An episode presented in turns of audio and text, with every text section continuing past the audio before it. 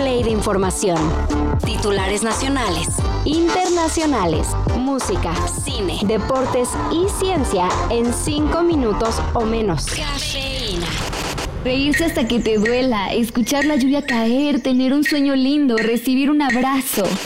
Las autoridades de Alemania confirmaron el hallazgo del cuerpo sin vida de María Fernanda Sánchez el sábado, la mexicana que estaba reportada como desaparecida desde el pasado 22 de julio. La policía de Berlín informó que el cuerpo de la joven fue encontrado en el canal de Teto Canal, en el barrio de Adlershop. Las autoridades siguen con las investigaciones, pero con lo que se sabe hasta el momento, parece que su muerte no es responsabilidad de un tercero. Ya fue detenido Fernando Medina, el sujeto que golpeó a un empleado menor de edad de un subway en San Luis Potosí.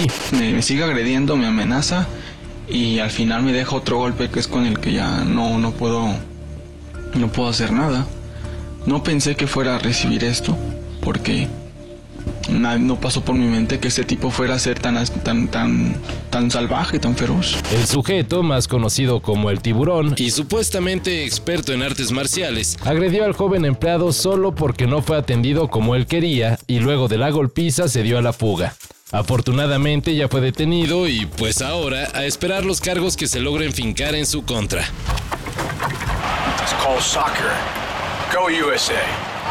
guys are gonna do it. Estados Unidos quedó eliminado del Mundial Femenil. Las estadounidenses fueron derrotadas en penales por el equipo de Suecia, luego de quedar empatadas a cero en tiempo reglamentario y tiempos extras. Con la eliminación de las campeonas defensoras, también decimos adiós a Megan Rapinoe, una de las mejores jugadoras en la historia del fútbol y quien anunció que se retiraría al concluir el Mundial Femenil. Y pues, lamentablemente, ella falló uno de los penales en contra de Suecia. Fue una broma cruel del fútbol, declaró Rapinoe al concluir el juego rescató niños, ¿verdad? Quizá puedas ayudarme a encontrar a mi hermana. Fabián Marta, uno de los principales financiadores de la polémica película Sound of Freedom, fue detenido. Y no podemos más que decir, ah, qué ironía. Y aguas con los que van con la bandera de mucha corrección, ya que se llevó a un chico de 14 años sin el consentimiento de los padres. ¿Cómo ven? If you would like to help us expose the horrible reality of human trafficking by bringing this true powerful story to the big screen, express interest now at angel.com/freedom.